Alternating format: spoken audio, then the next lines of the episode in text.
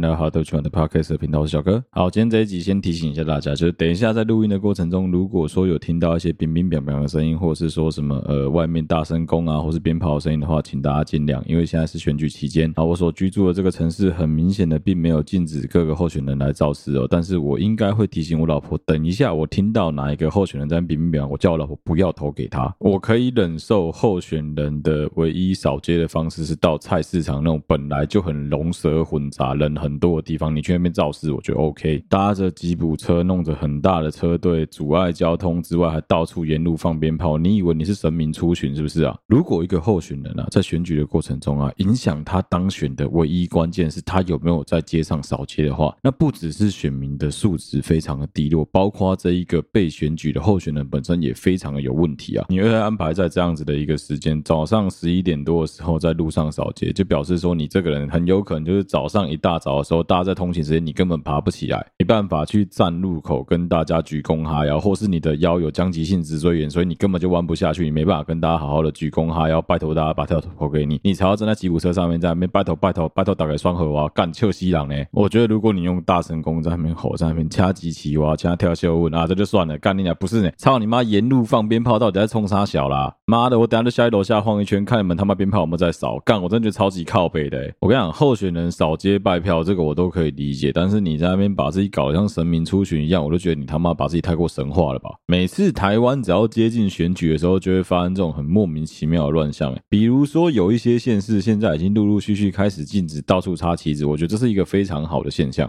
如果你曾经打过工，或是说你们家的企业体啊，或者说你曾经打工的那些服务业啊，有需要去发过传单，或者是为了什么周年庆啊、活动啊，必须要在你们的店铺门口摆过关东旗的话，你应该就会知道那个关东旗他妈最后都怎么处理。哎，那个没有回收呢，那都直接丢成垃圾就丢掉了呢。啊，干你娘，印那些东西都不用成本啊，做那些东西都不用成本。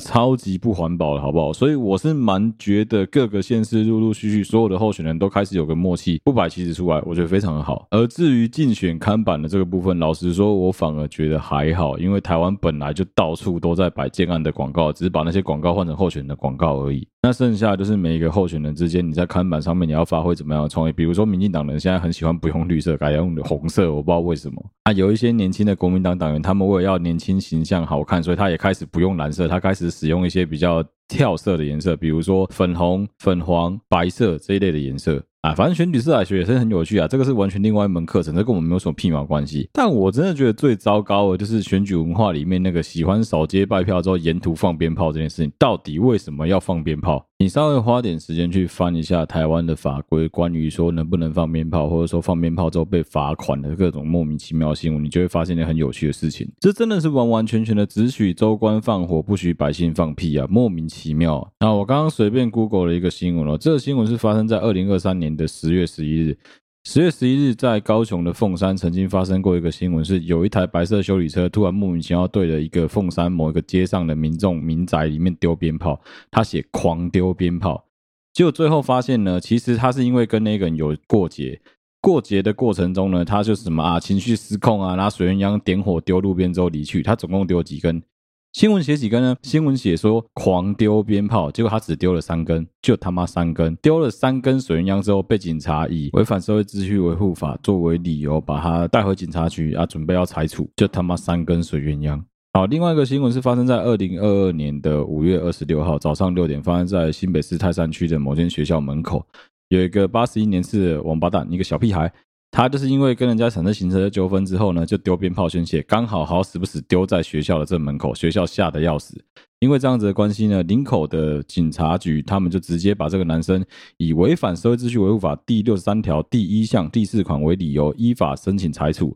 七月六号判决出炉，这个男生因为乱丢炮竹的行为被罚款五千块罚锾。新闻媒体的说法是这样子的：男子一时情绪的宣泄，不止影响安宁秩序，还得遭处以罚锾，真是赔了夫人又折兵。哎，棒姐抛啊，罚单五千块哦。来，过来。如果说一般而言，一个民众如果乱丢鞭炮、释放烟火，造成了任何的污染的话，会不会有责任？有。除了刚刚讲到的社会秩序维护法之外，其实还有规定是，如果你造成火警的话，会有公维的问题嘛？接下来是，如果你妨碍安宁的话，社会法有另外一条是七十二条第三项，你在制造噪音，而且违反公众安宁，或者是深夜喧哗妨碍安宁，都可以由警察机关来请求处理。另外一个是空屋的问题，但主要是针对粒状污染物。如果说你的释放烟火或鞭炮的过程中有任何的污染物的话，第三十一条或是第六十条都有规定可以处以相对应的罚款。后来接下来有另外一个更矛盾的地方哦，我问大家一个问题：你们看到那些候选人在扫街拜票的时候，有多高的几率附近会出现警察？基本上只要有立委等级以上的候选人跳出来说我要扫街拜票，当地分局的交通队怎么可能没有派人在附近帮忙交尾？他有可怜。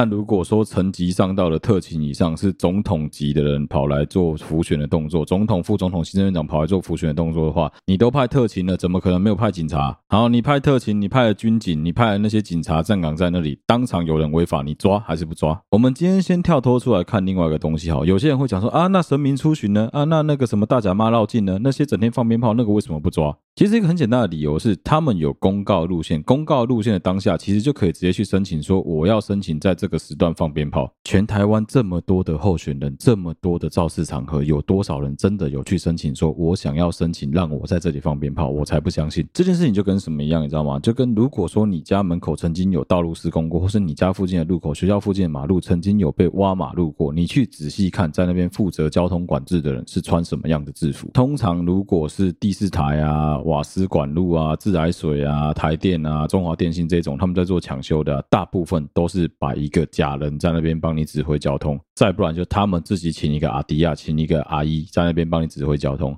这一种已经算是比较好了。更夸张的有那种自己民宅里面要压泵，需要水泥的那个泵车来帮你送水泥的时候，他很有可能是请一个阿迪亚就站在路口在那边指挥交通，根本就没有提出任何的申请。照理来说，你只要有任何阻碍交通的行为，依照道交法，全部都是可以开罚的。所以说，他直接把泵车挡住人家整个巷子，而且他没有提出申请的情况下，警察依法是可以来开单的哦。啊，一般来说会不会开单？只要有人检举就会开单呢。但通常大部分人都会认定上，觉得说啊，应该有行庆了，我要给你拿到后一级的红边呐，就是给他一个方便的这一件事情，害死了多少台湾人？台湾有大量的义消跟义警，我们台湾大部分的学校门口帮忙指挥交通的那个义勇交通警察，全部都是由他们当地的义交大队指派。出来帮忙协助的人，那些人其实是有给他们相对应的车马费，或者你可以把它当成是一个薪水啦。但老实说，讲薪水不是很精确。总之就是你是必须付钱来请他们提供给你这个服务的。那你要想的是，大部分那种小型的承包商，他根本就不想要负担这个成本啊。所以你觉得他会花多少时间、花多少心去做这件事？没有，他直接请阿迪亚指挥交通比较快。我们很怪，我们就是从头到脚，我们台湾人都很多这种啊，walking 啊，棒和鬼这种便宜行事的习惯。其实到选举都还是，这些人是。未来能够代表我们大部分的人民到国会去发声的人，但是他们连选举的过程中都会做很多让你觉得傻小的事情。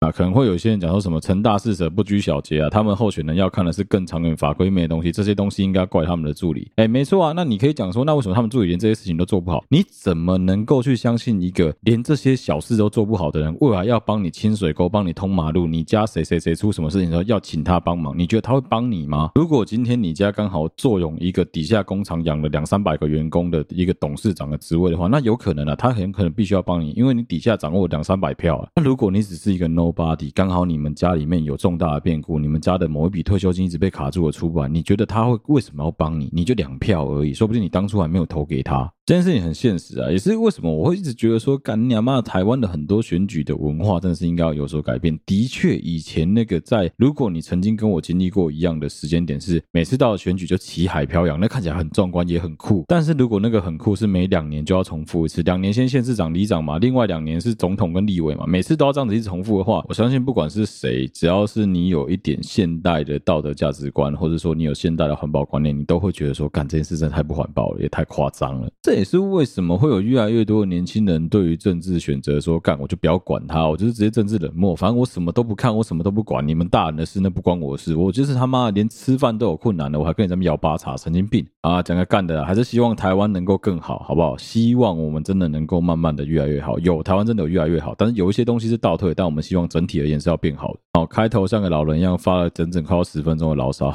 这一集的开头其实想跟大家聊另外一个东西啊，在上一集的中间，其实我有提到说，我发现我自己有一个特殊技能是看烂片，就是我能够乖乖的把一部非常烂的电影、非常烂的影集把它看完之后，然后再呕吐一番，然后告诉自己说，干不如去打手枪。其实想一想是蛮白烂，但是也因为这样子的关系，我这一次休假之后，跟我老婆已经一口气看了好几部的电影。老实说，有蛮多部我都觉得杀小了，所以我蛮犹豫，我到底是要推电影还是我要来凑电影。但我想一想啊，算了算了算了，我们现在推好了。我要来推一部中文翻译让我一点都不想看它，再加上说它的封面会有很多人不想点进去的 Netflix 自己自制的动画片。这部动画片打破了蛮多记录的，甚至它算是以串流平台而言，上片一周观看次数跟订阅人数，直接把迪士尼压在地上摩擦的一部神奇的动画片。英文名字简单暴力就叫 Leo，但是它的中文名叫毕业有希望，蜥蜴的蜴。老实说，我觉得这个翻译真的是沙小，但是好像也找不到更好的翻译。什么里奥，我的快乐伙伴嘛之类，我不知道，不觉得我会翻的比较好。但我觉得毕业有希望真的翻的有点瞎，会让很多本来有兴趣的成年人可能直接不想看。我当初会看到这一部毕业有希望，是因为它的预告片非常的可爱，加上说它的配音员是亚当·山德勒，我对他的干话非常的有兴趣。当然，老实讲，我那个时候在看预告片的时候，我本来的预设立场是完蛋了，他应该又把所有的精华丢在预告片，然后预告片的有趣的地方、好笑的地方都讲完了之后，这部电影大概就这样子。其实这也是近期蛮多，应该说近十年来很多电影的通病，他们习惯把最精华的东西剪在预告，直接告诉你我最好笑的、最酷、最帅、奶最多、血喷最多的地方就在这里了。以前的电影还比较会买梗，以前的电影通常是预告会让你以为说坏人是这一个，然后好人是他，但最后通常都会来个反转，或者说你完全猜不到他到底在讲什么。可是现在这一种新式的预告拍摄手法，都意味着就是因应那种短影片的潮流嘛，他必须要短时间内吸引住所有的阅听者的眼光，所以他就要把所有最精华的东西浓缩在预告片里面。哎，但是毕业有希望还好哦，老实讲，我看完之后，我觉得跟他的预告比起来，他的正片完全不会输，而且也有趣蛮多的。你单看预告可能会以为说，哦，可能就是整一部戏的主角就是一个小女生，然后再加上说那只蜥蜴而已。但后来看一看，发现没有，所有人都是主角。嗯，我就不要爆太多了。简单来说，就是一只蜥蜴跟一只乌龟，两个被养在了一个国小里面。那个小学的小学生，每一个人都过死气沉沉的。老师去生产的关系，换了一个代课老师。代课老师来教他们的过程中，就一直用一些非常老古板啊、非常死气沉沉的方式来教他们。但有一个要求是，他们必须要开始把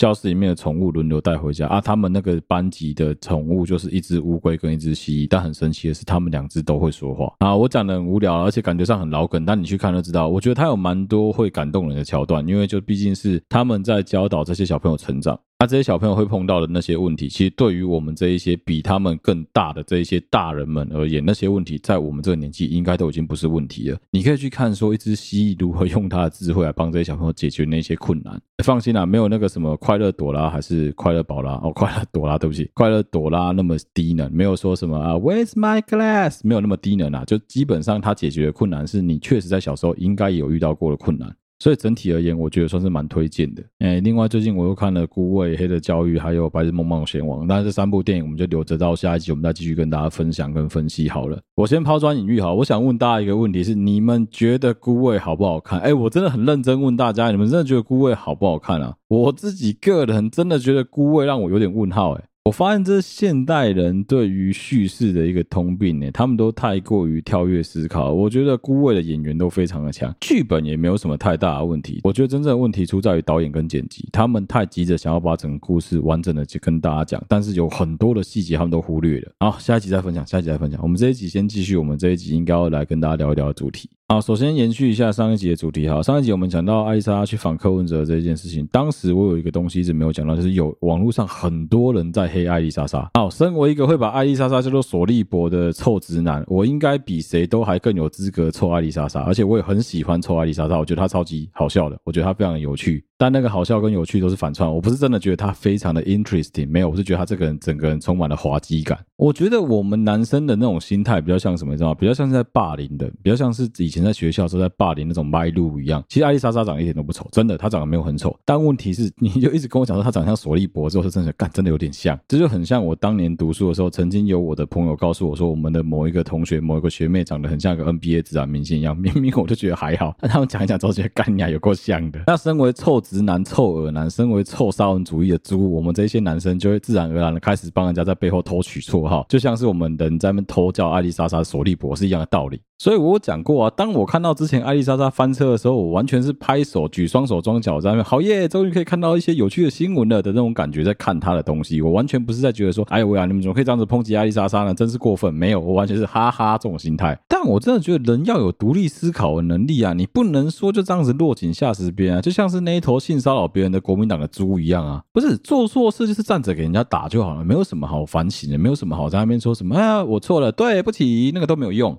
不要像是有一些恶浪王一样，不要像是黑人一样，干你娘！你他妈性骚扰别人，然后你还要反告人家说什么？呃，我告你诬告，我觉得你他妈的就是觉得我我有性骚扰你，但我没有哦。啊，Guess what？法院现在认证了吧？你很有可能有哦，人家有告你的权利哦，不然为什么人家直接不起诉了？啊，我要来乱用成语了，顺藤摸瓜。我们顺着上一集的节奏，我们要继续来聊一聊这个艾丽莎莎跟柯文哲的事情，因为这件事实在是有蛮多后续可以继续讲的。啊，首先来讲讲假中立跟散布假消息这件事情好了。首先是所有人做所有事情说所有话一定都有立场，这件事我在上一集就已经讲过了。你们会来听我的 podcast 是因为你们认为你们的立场跟我是相对比较相近的，至少在某一些价值观念跟很多的观。点上应该是比较相似的，相符合，所以你听得下去，你才愿意来我的节目。应该没有几个人是听我的声音觉得 OK，但我内容非常烂，你还愿意听的，应该没这种人。我当然有我自己的立场，所以我也不喜欢假装说什么自己很中立。没有啊，干我就是有可能同时挺柯文哲，又同时挺赖清德，然后再配合有有可能啊？怎么不可能啊？就是选票没办法同时盖给两个人，也没办法同时盖给三个人，我没办法第三个人化成恶魔的样子，不行啊！你只能盖给一个人啊，所以我还是必须要选一个人出来投，所以没有什么好假中立的啊。问题出在于有一些人啊，他在假装自己很中立，假装自己很客观，假装自己很公正，来告诉大家一些他觉得很糟糕的事情。那他在。装中立、装客观的时候，顺便批评别人。刚好以目前网络上看出来的数据，干最容易干这种事情的就是蓝绿两党的人啊！干很多人都会干这种事情，不是一两个，是一堆人都会干这种事情。你有你自己的政党倾向，你有你自己的政治理念。好干，我突然想到，妈的，柯文哲那边也一堆人干这种事，不是只有两党，他妈三个党都有人在干这种事。好，继续，你有你自己的政治倾向，你有你自己的政治理念，你想要跟别人谈这些事情，我觉得都 OK，也都蛮合理的，因为毕竟你就是希望能够影响周围最多的人，你想要散布你的这些观念给所有人，跟病毒一样嘛。但真的拜托大家在散布这些内容的时候，稍微有点品德，好不好？品德很重要。OK，我们人最重要的，我们人跟猴子最大的差别就是你懂得穿裤子，猴子不懂啊，对不对？你去动物园看到一只猴子勃起在打手枪的时候，你会觉得哎呦好恶心哦，然后笑嘻嘻。男生会笑嘻嘻的，哈，打手枪打手枪。女生会哎呦不要看不要看。哎呦带小孩子也是啊，小朋友不要看不要看，对不对？大家都是这种反应啊。为什么？那叫道德。OK，啊，公的黑猩猩跟公的人类最大的差别是什么？就公的人类勃起的时候有裤子挡住，我们把那叫做搭帐篷啊，不是吗？不然其实。老实讲，有一些人可能长得还没有黑猩猩帅，有些黑猩猩比较帅，说不定还比人类帅啊。好，既然我们社会是有一定的道德准则，你不是非得要遵守这个道德准则不可。但是当你遵守这个道德准则的时候，我们的社会变得比较好，这个应该是大家都有的共识吧？如果你跟大家没有这个共识的话，那你就是所谓的 anti-socialism 嘛，你就很有可能是一个违反社会价值跟违反道德观念的人嘛，就是非传统型的人嘛。当然，这个所谓的社会价值跟所谓的道德是来自于社会上大。多数人的集体共识，也就是说，它很有可能虽然是大多数人的共识，但会影响到少数人的权利，这都是合理的，对吧？好，问题来了，现在有一些假消息，真正很可怕、很恶心的地方在于，他先用哗众取宠的内容来取得大家的眼球，博得大家的目光之后，再加入大量他的观点来抨击别人，最后呢，再加入一些根本就不是真的，但看起来很像真的那种似是而非的理论，这就完成了他的洗脑大业。他就是要告诉你说，只要跟我的这个理念不同的人都可以滚，都很恶心，你们都不是我的同温层，通通给我离开。我这个人有个好习惯，我喜欢去破除别人的同温层。我同时有很多朋友支持赖皮德，我也同时有很多朋友支持柯文哲，就跟我想要看到咆哮皇帝重新回到立法院是一样的道理。另外跟大家讲一个消息哦，就是目前蓝营的可靠消息指出，有蛮多蓝营的支持者误以为蓝营内部是近几年来、近几次大选来最团结的一次，你知道为什么吗？大家有没有去算过命啊？在算命的过程中，算命老师是不是有跟你说：“哎，你命中缺木，命中缺土，你命中水太多，所以你的名字里面要多一个土字旁，多一个火字旁，水字旁可以拿掉。”大家有印象这件事情吗？在古代的人里面呢、啊，家里面没有钱就要叫招财，叫进财；家里不平安就要有福，有平平有平安，你缺什么就要有什么，对吧？这个道理应该大家都知道吧？所以国民党现在很搞笑，国民党现在到处在散发的一个假消息是，我们内部是十几年来空前的团结啊，这表示什么呢？这不就表示说他们应该是空前的不团结吗？这一点老实说，民进党真的厉害。民进党虽然说有很多的派系，而且每次在那种地方性的选举，尤其是县市长跟议会的时候，都很容易发生一件事，是为了利益分配导致不同派系之间的冲突，而、导致派系之间的冲突就在初选的时候就直接恶心掉了。但是只要初选一结束，推出了大家共同所推举的候选人之后，民进党就会空前的团结，大家会一起齐心协力把那一个人送进应该要坐的位置里面，这就是民进党厉害的地方。但是国民党不行啊，有一个人在那哈哈哈烂的呵呵做打击啊，之后大家就不支持他了，不就是这样子吗？就是因为大家都很堵拦他，大家都不想支持他，所以他必须要告诉大家：没有，我们现在国民党必须要空前的团结，有史以来最团结的一次。那如果你是那个不团结、不团结仔，你就会觉得说：哎呦，是哦，大家都很团结哦，哦，那那那我也团结好了，好好，我也团结，我也团结，对吧？大家还记得吧？以前韩国瑜出来选总统的时候，有一群疯子在那边喊说：非韩不投，无韩交友。大家还记得这个口号吗？你真的把这一群人当成笨蛋吗？对他们来说，他们就是没办法接受侯友当年在那边哈哈单的呵呵做打击啊！哎、开什么玩笑？我的无敌韩总机，我的无敌光头，我的无敌蒋公在世，干被你这个被古仔偷偷的背刺，对不对？哈哈单的呵呵做打击。温刀韩总机的双 K 的时候，你等下赶紧被哈哈我的呵呵做打击。那我干嘛要投给你？今天换你啦，那我为什么要支持你？那、啊、这一些激进派的韩粉们，你想要让他去乖乖支持侯友宜，绝对不是韩国瑜一句话说我们就支持侯友宜啊，没有关系啦。如果韩国瑜这样子讲的话，那一些最支持韩国瑜、最激进的那些韩粉们，他们不但不会支持侯友宜，他们反而会反过来觉得说，干你国民党一定是故意压住我韩总机，不让他出来选，可恶。那为了不让侯友宜上，那我宁可投给柯文哲，有没有可能干？超级有可能的啊！所以蓝营内部现在就是故意在塑造一个气氛，是没有。我跟你们讲，你们要听我的。现在我们国民党是空前的团结，大家都要很团结。为什么？因为我们缺乏团结嘛。我也觉得这件事很有趣，但总之反正就是这样子。好，继续。我要来讲的是，其实有蛮多那种年轻的，不管哪一党的支持者，刚好这一个被我们看到是，他是他说他是民进党支持者，但我觉得干可能是反串的。因为你也知道人嘛，就是如果说你发现说他的。很多作为跟你很不像，但其实他跟你一样支持某一个政党的时候，你们就会把他踢出去说没有没有没有，他不是我们的人，嗯，所以我不知道他到底是不是，但是看起来有可能是反串的，嘿，好，继续哦，啊，我就把他的贴文念出来，但我不把他的人讲出来，因为我觉得，嗯，这个人应该也没有这么想红，或是如果他想红的话，我们也不应该让他红。他是这样说的，他说。真的要连署把艾丽莎莎频道下架？哎，一看到他我就发疯。句号。但清大人文社会学系其实也不用为了让这种毫无社会关怀及敏感度，甚至是连社会学的想象，我看他都想不到的这种毕业生负责。逗号，因为我看他就是觉得清大挂着好看。逗号，他自己也说了，人文社会不是他有兴趣的领域。句号，但。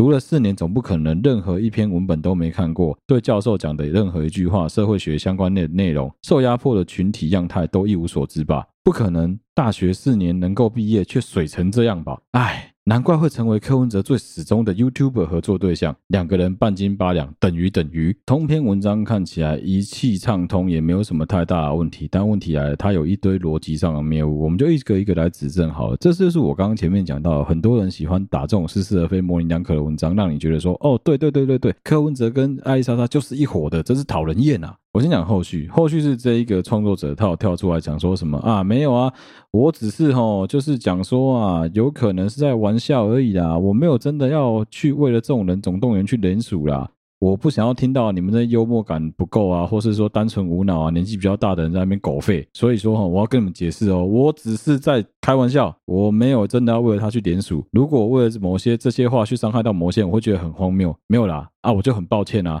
哎，干他他妈借我的梗呢！我操，还好他没有给我打好了，对不起嘛，不然我真的会暴走。我操他妈的，居然偷抄我的梗！对，他蛮聪明的，我也觉得很多事情是干。你知道现在的人有多不用负责任吗？现在的人只要先道歉，真的，你只要先道歉，你做任何事情事情，你只要好，对不起，好了，对不起嘛，我先跟你道歉哦，然后就开始骂，干，又一点事情都没有。我们的椅子哥不就是这样子吗？对不对？对不起，然后一点事情都没有，就这样啊，干莫名其妙啊！现在的那个价值观跟所谓道德礼乐崩坏程度，我觉得孔子跟孟子看到应该很有可能会跳出来揍人啊！哦，中文那个又是另外大坑，那个之后有机会容后再谈。我们先把这一篇讲完。这一篇的问题出在于哪里？这一篇的问题出在于说他是有他自己的立场的嘛，不然他不需要打这样子的文章嘛。好，我们现在猜猜看他的立场是什么？我不太知道的是说，哎，他讲说什么？他在臭艾丽莎莎，说艾丽莎莎这一个人毫无社会观察及敏感度。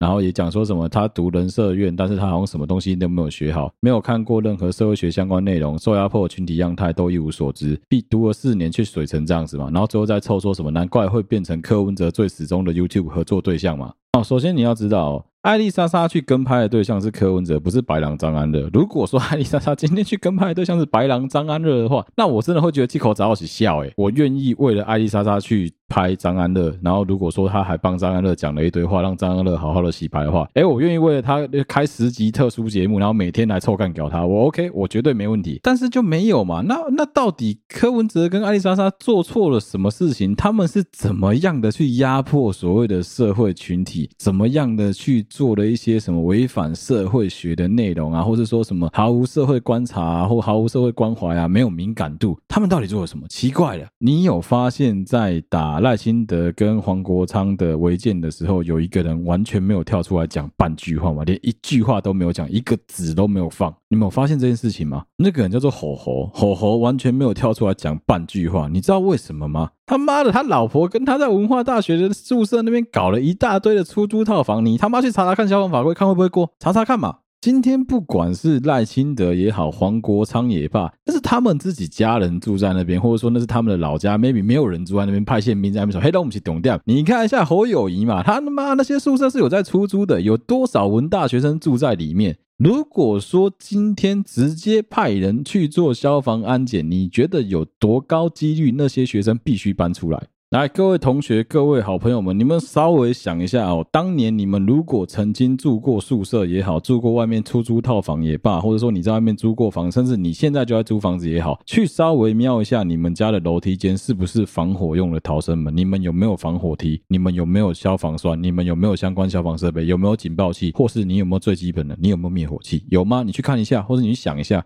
啊，消防法规规定要不要有？要有啊！啊，为什么会没有？就是大家都给小，大家都没有啊！啊，为什么吼吼这件事情就是难得呵呵这打击，一句话都不敢放，一个字都不敢闷一声？很简单啊，因为就是他很有可能做的也没有到很好啊。你在说要下架艾丽莎莎影片的时候，你有没有想过你要去检举一下那一只会说话的国民党的猪？你有没有想过你要去检举那些国民党一大堆莫名其妙亲中，然后非常亲共那些言论的那些所有的频道？你有想过吗？或者说你有没有想过，你就干脆不要用抖音、小红书了？这一种人真正恶心的地方在于，他的想法就是敌人的敌人就是我的朋友啊！反正现在我觉得最有威胁的是柯文哲，所以不管怎么样，我是蓝的也好，我是绿的也好，我们都应该要先联合起来除掉柯文哲。所以所有去跟柯文哲友好的 YouTuber 都去死去死！我不敢说百分之一百，但至少艾丽莎莎今天是站在一个相对公正的角度去采访柯文哲的啊。不然以这个逻辑来说，当年木曜去追踪柯文哲去拍一日幕僚，那你是不是也应该去追杀一下木曜？你是不是也应该去追杀一下所有相关的制作人员跟所有的主持人们？那没有道理啊！好，接下来是他们偷凑说什么艾丽莎莎什么人社院毕业了四年水成这样子，人家艾丽莎莎有百万订阅，人家艾丽莎莎买房了，艾丽莎莎帮家里面的人做了一堆东西，他妈他。包干有钱，你有他有钱吗？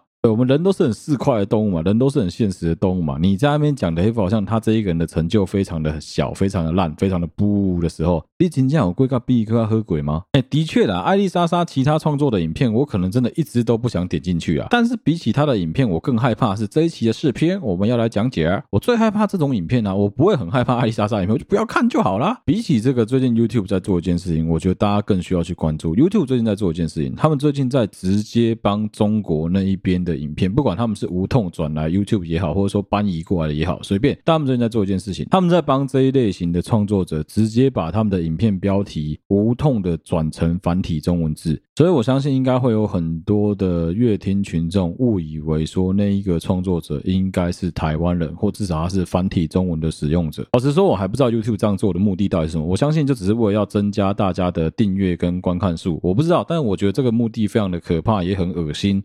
那我也希望大家看到这一类的创作者，如果你跟我一样不是很支持中国的东西跑到台湾来的话，跟我一起好不好？就直接对着他们的影片上右边那个三个点按下去，直接按不要推荐这个频道，或直接按不感兴趣就好了。你只要常常这样子做，你的同温层就能够跟我一样被洗成里面几乎不会有中国的内容。我当然知道，不是所有的中国影音内容创作者都很糟糕，但是目前为止会传播过来台湾的，无痛搬移过来台湾的，有很大量的创作内容都是有问题的。好，暂停一下，让大家思考一个问题哦。我刚刚讲的这些话有没有立场？我刚刚讲的这一些话有没有我自己个人的观点？有没有我想？传输给大家的观念，干肯定有啊，白痴哦！那、啊、你听不听？你做不做？你要不要照着我的方法想？那是你的事啊，那不关我的事啊。但我觉得现在有很多这种大量的创作者，包括我们要继续讲的这一个家伙，他也是一样的问题啊。我给大家是我自己碰到的经验，跟我看到的东西确实是这样子。但是他故意加入了很多根本就不存在的内容。好，我们继续往下讲哦。首先，他批评艾丽莎莎说啊，他的影片水成这样子的这个问题哦。我其实有大概花时间去看一下，哎，我这个人就很怪，我就是会突破我自己的同温层。我花了一点时间去研究一下阿里莎莎的影片，她的热门影片里面有那种四百七十万啊、三百多万观看的啊，确实都是一些相对而言很无聊的生活废干片。我觉得她很认真拍的东西，反而不太受到大家的重视。至少艾丽莎莎的影片在遵守一个 pattern，是你会很明显看得出来，她所有的封面都是一模一样的风格，她没有一直变来变去。这就表示说，她已经找到了她最吸睛的模式，跟最能够留住她观众的方法了。很好玩的就是，大家现在喜欢看的类型，他大概也都抓住了。大家喜比较喜欢看他去开箱一些什么自己家里面的生活啊、日常上的东西。他认真拍的片跟简少年合拍的，啊，跟他男朋友合拍的那片，干嘛妈的观看数差三倍？哎，对，没错，我就这么无聊。我在要做这整集的内容之前，我当然必须要花时间去研究这个人。即使我真的觉得他有够吵的，我也不是很喜欢他的东西，但我还是忍着头皮把他全部听完、看完了一些内容之后，再来呃，然后做成一集这样子。所以我觉得你去单纯的批评说艾丽莎莎创作内容很很怎么样啊，或者说什么没有什么社会价值之类的，干比她没有社会价值的百万 YouTuber 多的是吧？看看我们的玉哥，对不对？看看我们的 Defect 哥，干你娘，他那个内容能看吗？我操！然后最后再帮他平反一句哈，我觉得最重要的一个东西就是他故意这个家伙，这个 IG 的这个女生故意在他底下讲了一句话说：“哎，难怪会成为柯文哲最死忠的 YouTube 合作对象，两个人半斤八两，等于等于。”我先讲，我他妈超级讨厌那种等于等于。我自己以前也是一个很爱用等于等于的人，因为我们以前玩线上游戏的时候，你在跟人家吵架的过程中，等于空白等于是最好用的，就是表示说你很无奈，表示不知道他在撒小。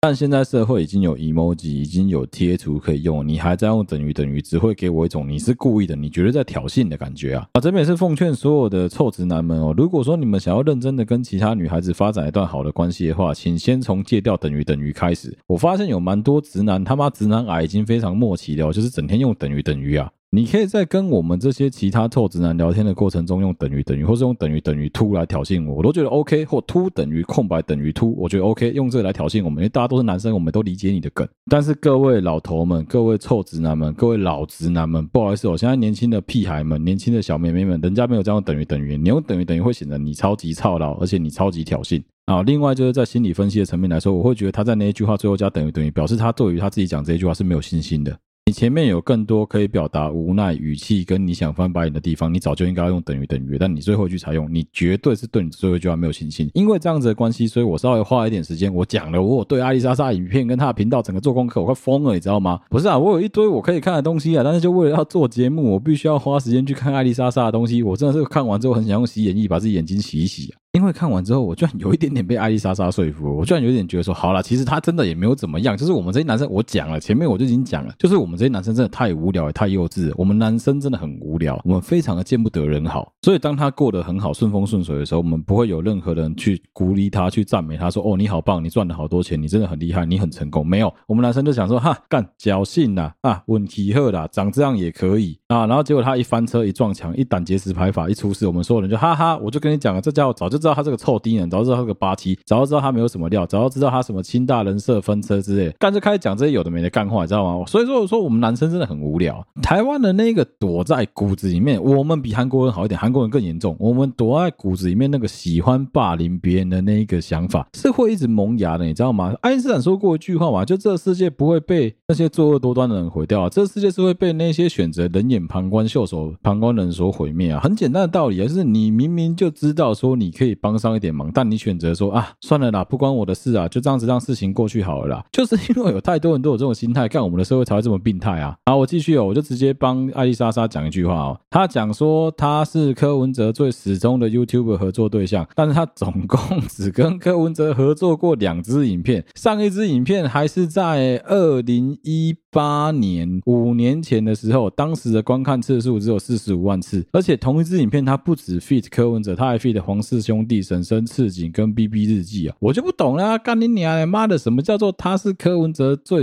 铁、最始终的合作对象？柯文哲合作最多的 YouTuber 是他自己的 YouTube 频道啊，你这个智障！那最后，如果硬要讲的话，柯文哲合作最多的创作者，以目前为止，绝对就是黄国昌，没有别人了。OK，今天是你被 Q 记得找给那体型啊，对不起，讲出他性别了。好，不管，反正我就觉得很奇怪啊。有一些人就是喜欢在 IG 上面造谣是非啊，然后就讲说什么啊，讲完之后啊，我讲错话了，好了，对不起啦，也没有怎么样啊，我道歉，我道歉，对不起，就没事。干你娘的傻小啊！哎、你攻击堆大杀鬼，攻击 K R 为了阿德安那边火气林啊，就这样子过去了，真的假的？就勒 B 了哇！你想勒 B，我还不想让你勒 B 啊。他很顽皮，我觉得他好像在挑衅，然后还故意把他自己的那个 IG 上面那个 title，我不知道那叫什么，反正就是他自己上面那个可以编辑那个 title 改成身份认同是柯粉、丑女仔或有自知之明的恶心人士，就自己滚远点，感恩。哎呦，你真的太顽皮了啦！我是觉得不用这样子挑衅人呐，最后搞到自己社群要关起来，然后改成不公开，我觉得真的是蛮白痴的。好，我来帮他讲一下哈，他中间因为他应该是被喷的非常惨，所以最后选择把自己的版关起来。他有讲到说，就是他不知道为什么这一篇会有点流量，跟他想法差不多人来讲了几句话就被打成是他在号召同温层。我觉得问题出在于吼，他在那边讲说什么呃，艾丽莎莎没有公社会关怀、政治敏感度。好，我就来跟帮他论述论述什么叫做艾丽莎莎毫无社会政治敏感度。你讲别人无，啊你家己敢无？你用一支手在讲比的时候，四支针头比你自己你敢知呀？哦，现在被我找给那起死在。好，我继续讲哦。我觉得最大的问题出在于哪里，你知道吗？他觉得艾丽莎莎毫无社会关怀跟政治敏感度。问题出在于社会关怀跟政治敏感度是两件事，所以我们先拆开来谈。我们先来谈艾丽莎莎的社会观察这一块好了。艾丽莎莎对于社会关怀这一件事情，我看过她的 YouTube 影片，我只能说对不起，还真的是不太多。但是问题来了，你觉得？是每一个人都要像 Mr. Beast 一样。我最近看 Mr. Beast 的影片看得蛮爽的。Mr. Beast 之前跑去非洲挖了一百口的井，就是能够有饮用水的水井，在非洲的一百个不同地方挖给当地的，不管是村落也好，小朋友也好，聚落也罢，让当地人能够有一口水，能够有一口干净的水源使用。蔡阿嘎最近的影片里面搞了一个寒冬送暖，但是底下被某一些人骂说什么伪善、虚伪之类的东西。嗯，我只能说，如果说做善事一定要讲出来的话，那我要不要也跟大家讲一下？哎，我之前。有捐给新屋猫舍两千块还一千块，我要不要也讲一下？这很怪啊！为什么你要做善事就一定要讲出来让大家知道？这超级恶心的吧？如果说你所谓的社会观察的热度是一定要讲出来才能够有在社会关怀的话，哦，你的社会关怀蛮市侩的哎！啊，在这边推荐给大家一个 Facebook 粉丝专业，他非常的酷哦，他叫做伊诺克粉丝集散地，他是我以前有在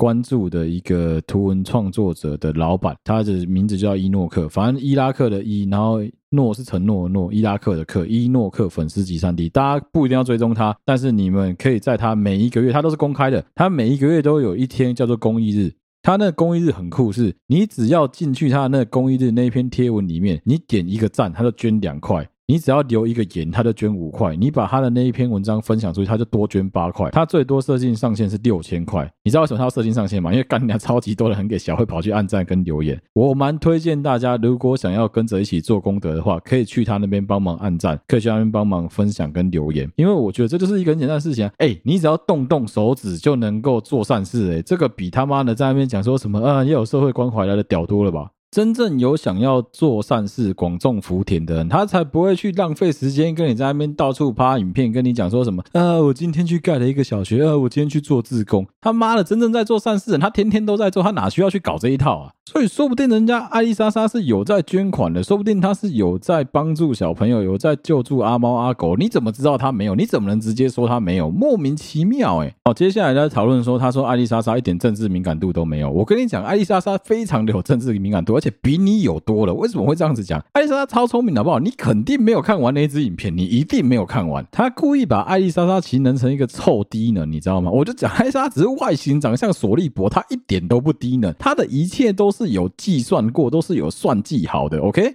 我就讲了嘛，他在影片里面有一段是柯文哲要去开记者会，但是他知道说，如果他出现在那个记者会的现场的话，不管是他想到的，或是柯文哲幕僚想到的，总之双方都有足够的敏感度，也都有足够的沟通嘛。他知道他不该出现，因为如果出现的话会模糊掉整个记者会的焦点，所以他就选择不出现，让他记者助理去跟拍。这不就是一种有政治敏感度吗？怎样叫做没有政治敏感度？没有政治敏感度，来，请大家搜寻一件事情。我操，我没有想到相隔四年又可以继续再提到这件事，又可以继续再凑这件事，真有趣。来，大家现在停下你的脚步，我花时间在 Google Google 一个东西，叫做宣告我的投票意志。全部搜寻里面第一篇的中文搜寻底下就是 New Talk 提供的新闻哦。新闻的标题是这样子写的：宣告我的投票意志，神秘标记大量洗版，小模实况组成主要媒介。点进去看一下，来，大家一起点，现在大家一起点，点进去你看一下那一个图片。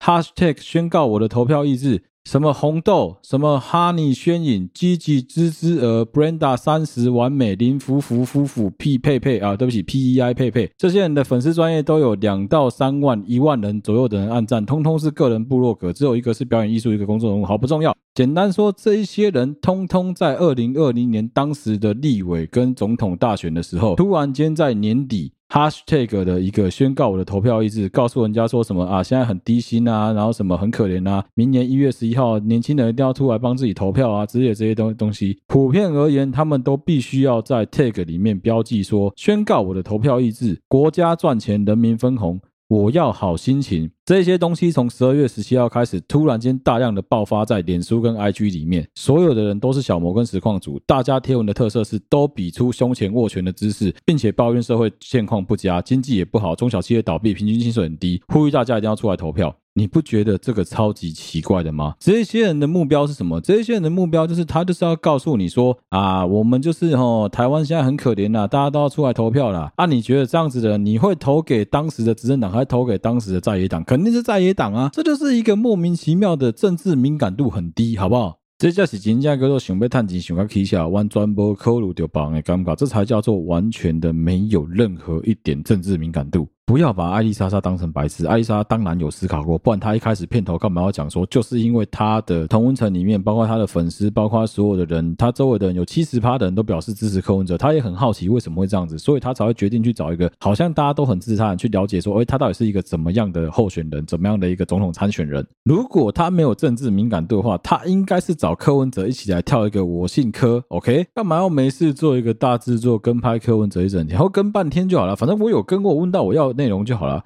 所以不要再讲到什么他政治敏感度很低，他政治敏感度很高，好不好？他很聪明，他也很怕被骂，怎么可能会不知道说他做这样子的内容有可能会被延上？但对他来说，他没差，他延上大将军，他本来就知道他会被延上，所以一波差。但是问题是，你要说他没有政治敏感度，我觉得你也是个智障。他肯定是有评估过了，好不好？而且你要想想看，YouTube 里面多少人都在骂柯文哲，只有他一个人跳出来，没有挺柯文哲，他只是跟拍柯文哲而已。大家就觉得说啊，你在挺柯文哲，你是起笑。如果他是一个没有政治敏感度的人，就是我讲的，拍抖音、拍小红书，找柯文哲来跳跳舞就好了，没有必要跟拍一整天。所以这个小女生哦，也是蛮笨的。说真的，干阿呆啊，就是该讲的不讲，不该讲的讲一大堆啊。的确啊，现在有个很大的问题出在，你不能谁都喜欢，你也不能谁都讨厌。现在问题出在这里。大家如果今天有人跟我说他挺侯友谊，我也不会去质疑他说为什么你要挺侯友谊，但我只会说，嘿，你是不是其实挺赵少康？你是不得已的，你懂我意思吗？你要去理解人家为什么要挺这个，然后说，哦，你家是不是台商背景，所以你必须要挺一个比较挺中资的人，这都是可以理解的啊。不要去讲说什么投给柯文哲的都是一些丑女的沙文主义的猪啊，投给赖清德的都是怎么怎么样的人，投给侯友谊的都是怎么怎么样的人，那太智障了！你为什么要把人家分化？人家要投票给那个，那是他的自由，反正那是他的选择，他总有一天必须为自己的选择付出代价。虽然我不支持他的言论，我也觉得他的言论白痴，但我仍然誓死捍卫他有能够发表自己言论的权利。这是我们台湾人跟中国最大的不一样的地方。我们能够在这边大放确实打嘴炮，我们在这边选择说我们明年的总统候选人要投给谁，那都是因为我们很民主，那都是因为我们。自由，